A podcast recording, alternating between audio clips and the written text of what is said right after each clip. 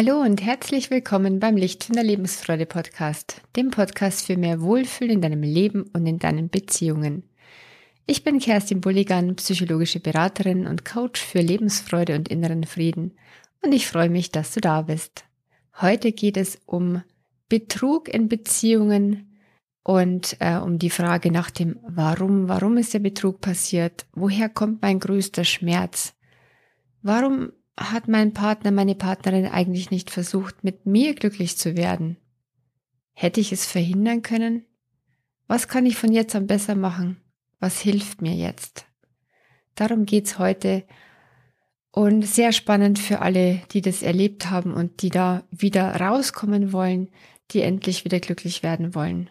Entweder mit dem früheren Partner einen Neubeginn wagen und starten oder auch eventuell alleine oder mit einem neuen Partner. Quälende Fragen möchte ich heute klären. Warum bin ich betrogen worden?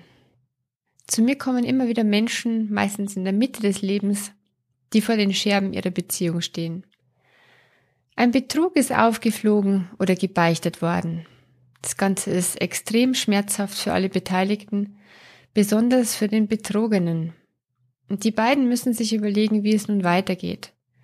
Wenn Kinder vorhanden sind, dann schmeißt man es nicht einfach hin. Da ist der Gedanke an Trennung nochmal schwieriger, weil wir ahnen, was wir ihnen damit antun. Woher der größte Schmerz kommt?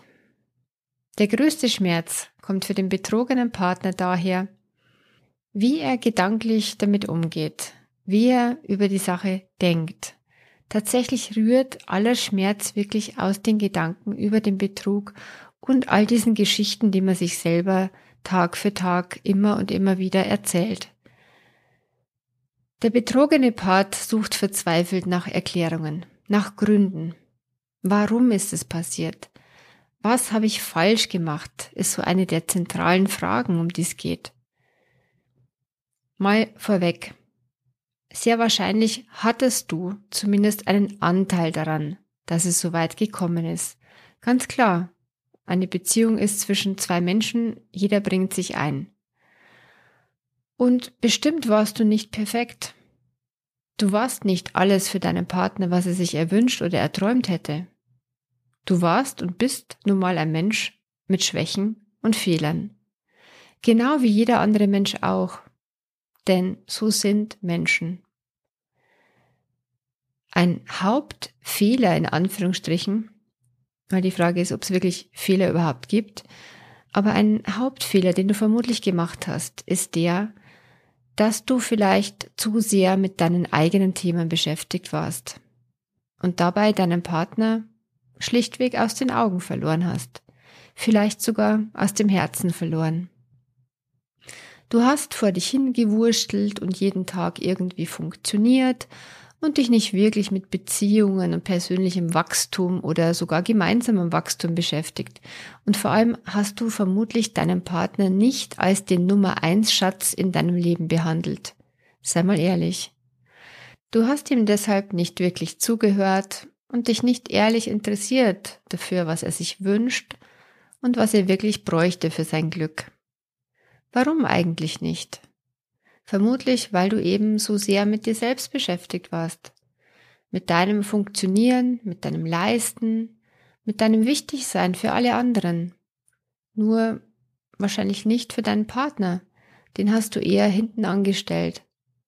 Weil du dich entweder schon innerlich verabschiedet hattest, wegen früherer Verletzungen, das kann sein, oder weil du dich in der Partnerschaft zu sicher gefühlt hast und ihn einfach für selbstverständlich genommen hast. Vermutlich warst du auch nicht besonders gut im Reden über Probleme und Störungen, so wie die allermeisten Menschen. Vielleicht hast du Probleme eher totgeschwiegen oder du hast ständig kritisiert und genörgelt und immer wieder ist es dann in einen heftigen Streit ausgeartet. Das alles könnte, so vermute ich mal, dein Anteil gewesen sein. Das klingt vielleicht hart und es klingt vielleicht viel, doch warte, wenn du nachdenkst, das gleiche trifft oder traf vermutlich auch für deinen Partner zu. Nur ist diese dann irgendwann ausgebrochen, um sich wieder lebendig zu fühlen. Und dieser Schritt, tatsächlich auszubrechen, hat dann aber ganz viel mit ihm zu tun, mit dem, der betrogen hat und gar nicht so viel mit dir. Doch dazu später noch mehr. Die Betrogenen neigen zu Gedanken, die in dem Fall nicht hilfreich sind und die dich dann nur runterziehen. Zum Beispiel, ich bin offenbar nicht genug gewesen für ihn oder für sie. Wie schlimm muss es mit mir gewesen sein? Wie unglücklich war er offenbar mit mir? Das heißt doch, dass ich kein guter Partner bin, kein guter Mensch bin. Ich bin offenbar nicht liebenswert genug, dass ich sowas verdient habe. Das alles sind so Gedanken, die wirklich nur runterziehen, die dich fertig machen. Natürlich gibt man auch dem anderen viel Schuld an der Geschichte, doch der wirklich große Schmerz kommt daher, dass wir Schuld und Aggression auch nach innen richten, und zwar sogar ganz gehörig. Und wie wir dann selber mit uns reden und über uns urteilen, das macht den echten großen Schmerz. Wie konnte ich nur so blöd sein und nichts davon merken? Wie naiv war ich doch, an Treue zu glauben. Ich hätte es doch merken müssen. Ja, so kann man sich richtig fertig machen. Du ziehst dich damit selber in einer furchtbaren Spirale aus negativem Denken und Verurteilen hinunter. Schön nach unten. Der innere Kritiker spielt verrückt in dir und läuft amok. Genauso gut könntest du dir eine Peitsche in die Hand geben und dir täglich den Rücken auspeitschen.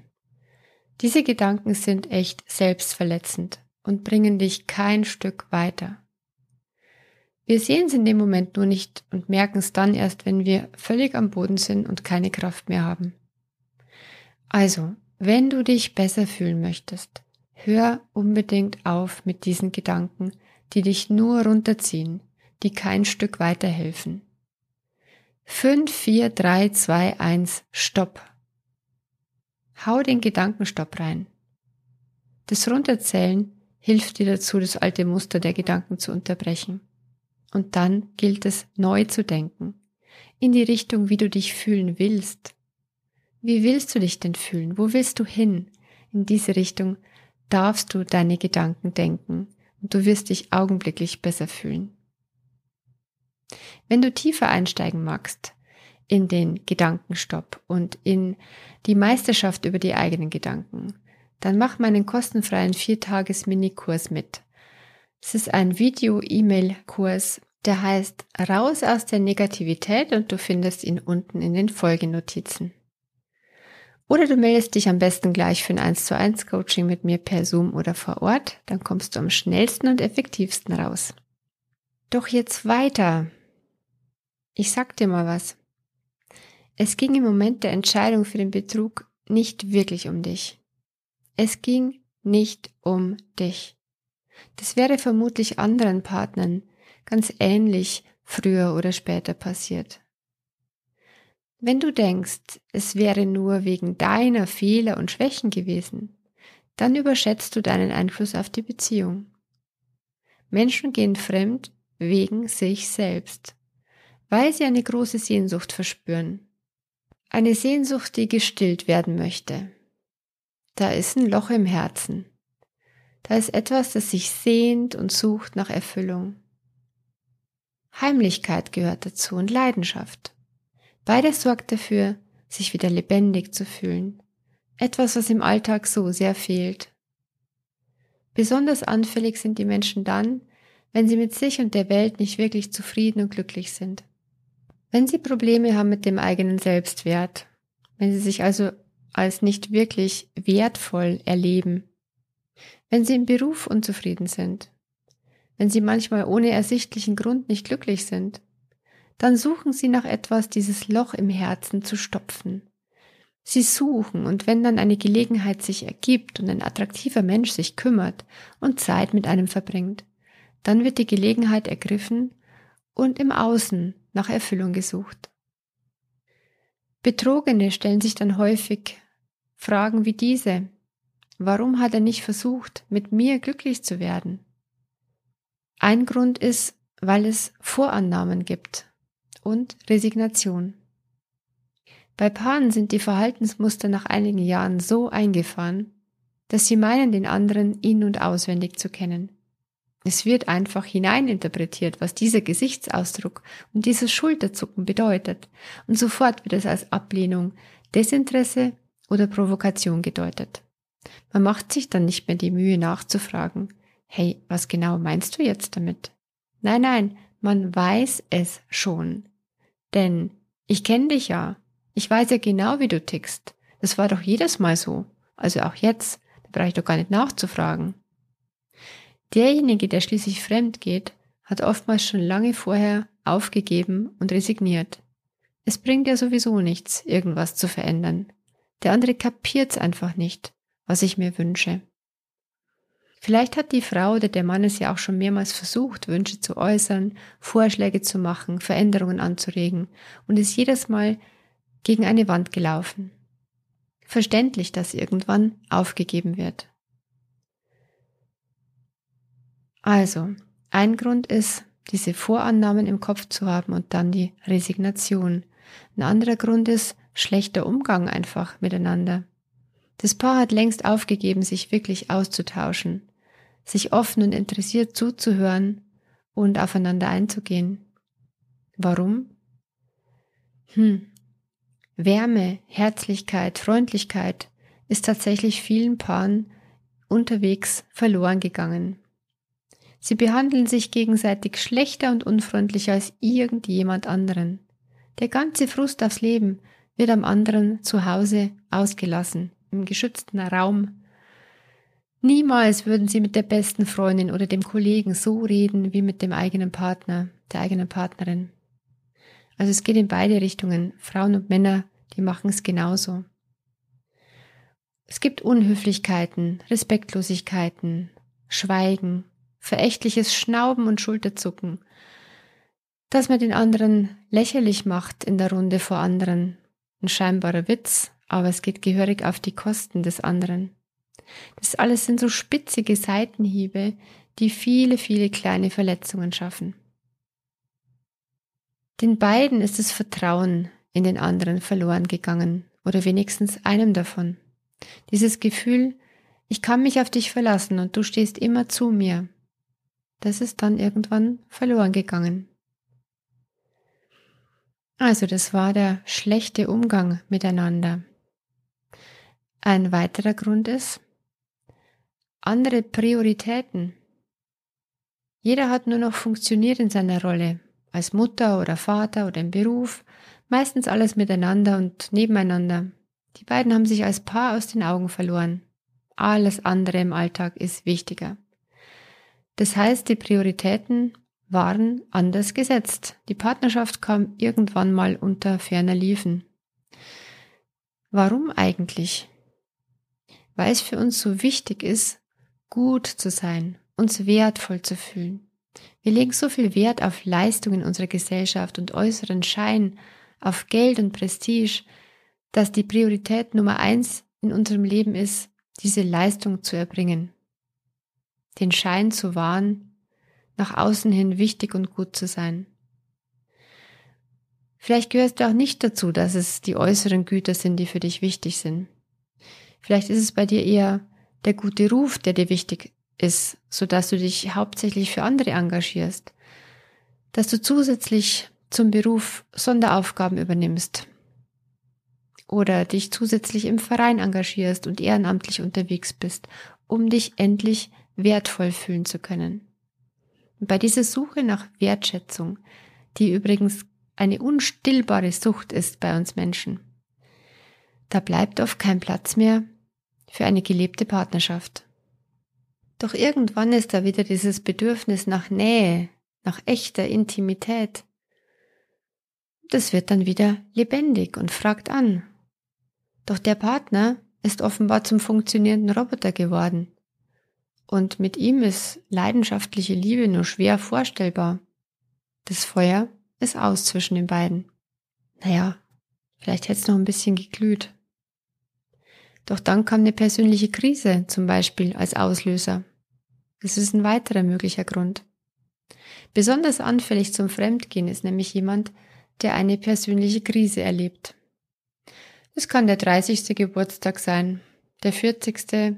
oder irgendein anderer für diesen Menschen eben bedeutsamer Geburtstag. Für manchen ist es die 35, keine Ahnung, für andere die 50. Irgendwann ist dann der Punkt da, dass er sich fragt, soll das jetzt alles gewesen sein? Habe ich bisher in meinem Leben das erlebt, was ich im Leben erleben möchte? Und umso größer wird der Wunsch nach Veränderung und Neuanfang, nach dem Stillen von Sehnsüchten, der Erfüllung von Träumen, wenn man dann auch noch einen Todesfall erleben muss im Bekanntenkreis oder von jemand Nahestehendem. Oder es reicht schon von einem Menschen in ähnlicher Situation wie man selber. Man muss den nicht einmal gekannt haben. Es reicht schon die Todesanzeige von jemandem zu lesen, der den gleichen Jahrgang hatte und eine ähnliche Situation wie man selber. Oder man hat eine schwere Krankheit überstanden. Auch das kann die berühmte Midlife Crisis hervorrufen. Und dann kommt der Entschluss, jetzt will ich aber das Beste aus meinem Leben endlich noch rausholen. Wenn du als Betrogener oder als Betrogene dies heute hörst, dann merkst du schon, dass viele dieser Gründe im anderen selbst liegen. Er oder sie hat ein Thema, das er für sich lösen wollte. Oft steckt dahinter auch die Sehnsucht, wirklich bedeutsam und wertvoll für jemanden zu sein, begehrt zu werden und geliebt, bewundert zu werden. Wer dafür anfällig ist und viel Bestätigung von außen braucht, das aber gleichzeitig in der Partnerschaft kaum bekommt, dem tut es so gut, all dies endlich mal wieder zu erleben. Esther Perel, die große Paartherapeutin, sagt, jemand, der fremd geht, läuft eigentlich nicht vor dem Partner davon, sondern vor sich selbst. Ein Hauptgrund für eine Affäre scheint zu sein, sich wieder lebendig fühlen zu wollen. Das Ausbrechen aus den starren Regeln des ständig funktionieren müssens gehört offenbar dazu und kommt dem Bedürfnis nach Lebendigkeit entgegen. Und es ist ein gewaltiger, großer Grund, der eine Ursache im anderen ist, der es für sich getan hat. Nicht gegen dich, sondern für sich. Ich will es nicht entschuldigen. Ich bin selber eine derjenigen, die damit umgehen musste und die es geschafft hat, da rauszukommen. Du fragst dich vielleicht, warum hat er dabei nicht an mich gedacht? Warum hat er offenbar nur an sich gedacht? Eine Antwort könnte sein, je schlechter es jemandem geht, umso mehr kreisen die Gedanken nur noch um sich selbst und das eigene Befinden. Vielleicht kennst du das auch von dir selbst. Wenn es einem schlecht geht, dann erwartet man eigentlich, dass der Partner doch für einen da sein müsste, dass er alles für einen tun müsste. Er sollte, er müsste doch eigentlich. Und die Erwartungen sind dann oft sehr hoch. Esther Perel sagt, was früher ein ganzes Dorf erledigt hat, um die verschiedensten Bedürfnisse zu erfüllen, das soll heutzutage ein einziger Partner für einen sein. Ja, nun könnte man natürlich sagen, na gut, dann hat er sich die Leidenschaft eben außerhalb geholt. Das wäre auch vielleicht nicht so schlimm, wenn es aber nicht eine Verletzung eines Versprechens wäre. Wenn es offen im gegenseitigen Einverständnis passiert wäre und nicht heimlich. Doch mit unserem Wunsch nach Monogamie passt es halt nicht zusammen.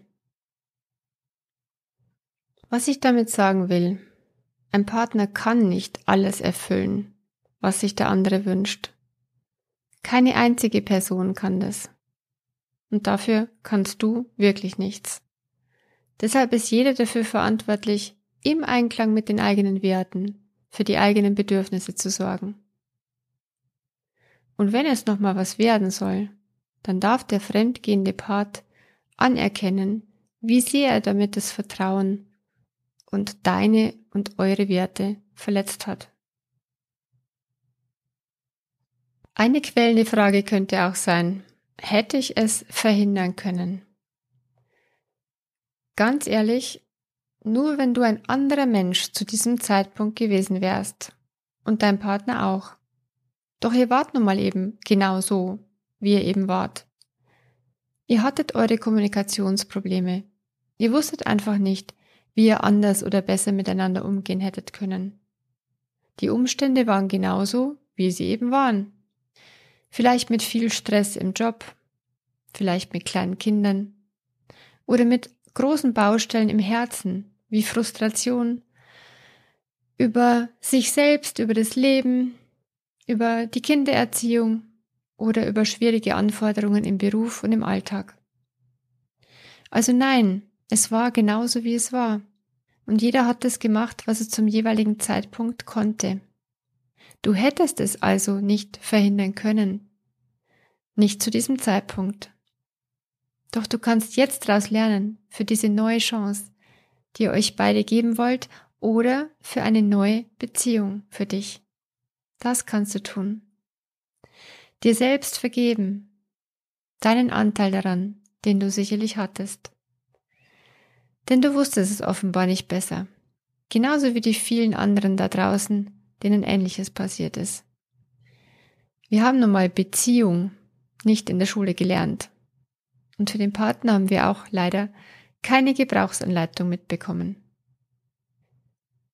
Wenn du noch überlegst, wie du vergeben kannst, dann empfehle ich dir meine Ho'oponopono-Folge. Schau einfach durch, du findest sie. Ich kann sie vielleicht auch in den Folgenotizen noch verlinken. Zusammengefasst nochmal, warum ist also der Betrug passiert?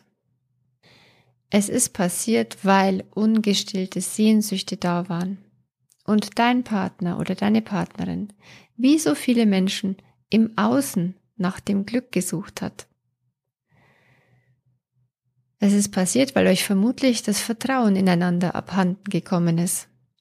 Das Gefühl, verstanden zu werden. Es ist passiert, weil ihr aufgehört habt, euch wirklich nahe zu kommen, gute Gespräche zu führen, Zeit miteinander zu verbringen gemeinsame Interessen zu entwickeln. Und Zeit miteinander bedeutet nicht, dass immer andere dabei sind. Wer sich nur mit anderen Paaren und Freunden trifft, läuft in Wirklichkeit voreinander davon. Es ist passiert, weil ihr euch auf das Negative im Leben fokussiert habt. Dann wird zu viel kritisiert und genörgelt und das Beziehungsklima wird vergiftet. Bedenk mal, auf fünf lobende, wertschätzende Bemerkungen in einer Beziehung dürfte nur eine Kritik kommen. Und diese Kritik sollte auch noch gut formuliert sein. So gut, dass sie nicht verletzt. Es ist auch passiert, weil euch die gegenseitige Wertschätzung abhanden gekommen ist. Das Gesehen werden, wichtig sein, ehrliches Interesse spüren, das wird in Partnerschaften und in Beziehungen allgemein so sehr vermisst. Doch der Hauptgrund ist vermutlich der. Es ist passiert, weil Leidenschaft und Abenteuer, das sind, was Menschen reizt und was gleichzeitig in langjährigen Partnerschaften kaum mehr vorhanden ist und logischerweise nur künstlich kreiert werden kann. Und das ist der schwierigste Punkt, denn er lässt den langjährigen Partner quasi chancenlos gegenüber jeder neuen anderen Begegnung. Hätte man sorgen können für Leidenschaft und Abenteuer nach, keine Ahnung, 10, 15, 20 Jahren Beziehung? Möglicherweise ja. Doch nur dann, wenn beide vorher im offenen Gespräch gewesen wären. Und es bedeutet tatsächlich etwas Aufwand, Kreativität und vor allem den Willen, das Miteinander zu erschaffen. Doch wenn man im Gespräch bleibt über die gegenseitigen Wünsche, dann hat man überhaupt eine Chance, etwas in der Richtung zu initiieren, zu überlegen, gemeinsam zu erschaffen. Tja, wenn man nur einen Funken an Anstrengung wenigstens immer wieder aufbringen würde für die bestehende Partnerschaft, einen Funken der Anstrengung, die man dann für eine Affäre oder für eine neue Verliebtheit aufbringen würde, dann gäbe es wirklich nicht die Notwendigkeit, sich anderweitig zu orientieren. Fakt ist, je stabiler, je zufriedener und je gefestigter ein Mensch ist, je glücklicher mit sich selbst und mit seinem Tun, umso weniger anfällig ist er für Affären, für Fremdgehen und umso besser ist er als Beziehungspartner. Denn jemand mit einem Loch im Herzen, mit eigenen großen Baustellen der Unzufriedenheit und des mangelnden Selbstwerts wird immer auf der Suche sein. Immer auf der Suche nach der Rettung im Außen. Der Partner soll dann alles sein, für ihn oder für sie. Er sollte alle Unzulänglichkeiten ausgleichen, alle Sehnsüchte erfüllen, alle Löcher stopfen. Doch das kann realistischerweise niemand und schon gar nicht zu 100 Prozent. Sicherlich gibt es Partner, die besser zueinander passen als andere. Doch mit so hohen Erwartungen, dass der Partner alles für einen sein soll, ist jeder überfordert. Was das bedeutet, werde ein guter Beziehungspartner und lerne mit dir selbst glücklich zu sein. Gib dir ganz viel Liebe nach innen, sei gut zu dir selbst. Rede vor allem gut mit dir, wie mit deinem besten Freund. Und genauso möchte auch dein Partner, deine Partnerin behandelt werden wie ein echter Schatz. Das Wort wird leider inflationär verwendet, manchmal sogar zynisch verächtlich. Dabei weist es uns echt den Weg für eine glückliche Partnerschaft, den anderen wirklich als Schatz zu betrachten, als Nummer eins im Leben, neben sich selbst. Sieh dich selbst als wertvollen Schatz, der Liebe verdient, einfach weil du so bist, wie du bist. Du wirst Stärke ausstrahlen und positive Energie und damit den Beziehungspartner oder die Beziehungspartnerin in dein Leben ziehen, der, die dir gut tut. Ich bin nicht der Meinung, dass es dann egal wäre, wen du heiratest, denn das ist es nicht, auch wenn so ein dummer Buchtitel das behauptet. Hochgelobt ist er vielerorts, ich weiß, ich halte nicht viel davon. Es ist richtig, dass Selbstliebe bzw. ein gutes Selbstwertgefühl eine ganz wichtige Voraussetzung sind für eine stabile Beziehungsfähigkeit. Doch egal ist es deshalb noch lang nicht, wen du wählst als Lebenspartner. Denn wenn jemand zu große Löcher im Herzen hat, zu viele Baustellen in sich selbst und sich gleichzeitig weigert, dafür selbst die Verantwortung zu übernehmen, dann, sage ich dir, kannst du ihn nicht retten. Wenn du ein Helfersyndrom hast, wirst du es lange genug versuchen oder versucht haben. Doch das kann niemand anders für einen tun. Für die Löcher im Herzen ist jeder selbst verantwortlich und muss sich darum kümmern, Hilfe zu bekommen, diese Löcher, diese Verletzungen zu heilen. Und da ist oft professionelle Hilfe gefragt. Das kann der Partner nicht machen, die Partnerin. Zum Beispiel sind manche einfach beziehungsunsicher oder beziehungsängstlich und überzeugt, der andere werde sie ohnehin eines Tages verlassen. Also können sie nicht sicher sein und brauchen sozusagen ein zweites Standbein für sich. Eine Affäre, die sicherstellt, dass im Fall der Fälle noch jemand da ist. Der andere Partner hat in dem Fall keine Chance. Es liegt an dem Beziehungsmuster, an der Angst, verlassen zu werden, und ich finde, es zeigt auf, wie wichtig es ist, dass man sich seinen eigenen Baustellen und Triggern bewusst wird und stellt und daran arbeitet. Ich weiß, es ist ein blödes Wort, arbeiten. Nenne es entwickeln, wachsen, heilen, ganz werden. Das muss auch nicht wehtun. Im Gegenteil. Es bringt so viel Lebensfreude. Je stabiler und glücklicher du mit dir selbst und im Leben bist, umso größer sind die Chancen, dass deine bestehende Beziehung sich erholt und wieder gut entwickelt oder dass du eine neue findest und diesmal wirklich glücklich wirst.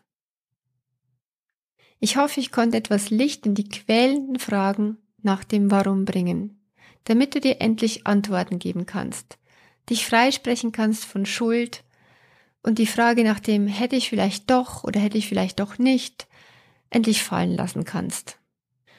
Ja, du kannst und darfst wieder glücklich werden. Du schaffst das. Gerne helfe ich auch dabei. Und wenn du diese Folge hilfreich findest, dann teile sie gerne weiter. Wer noch könnte sie gebrauchen?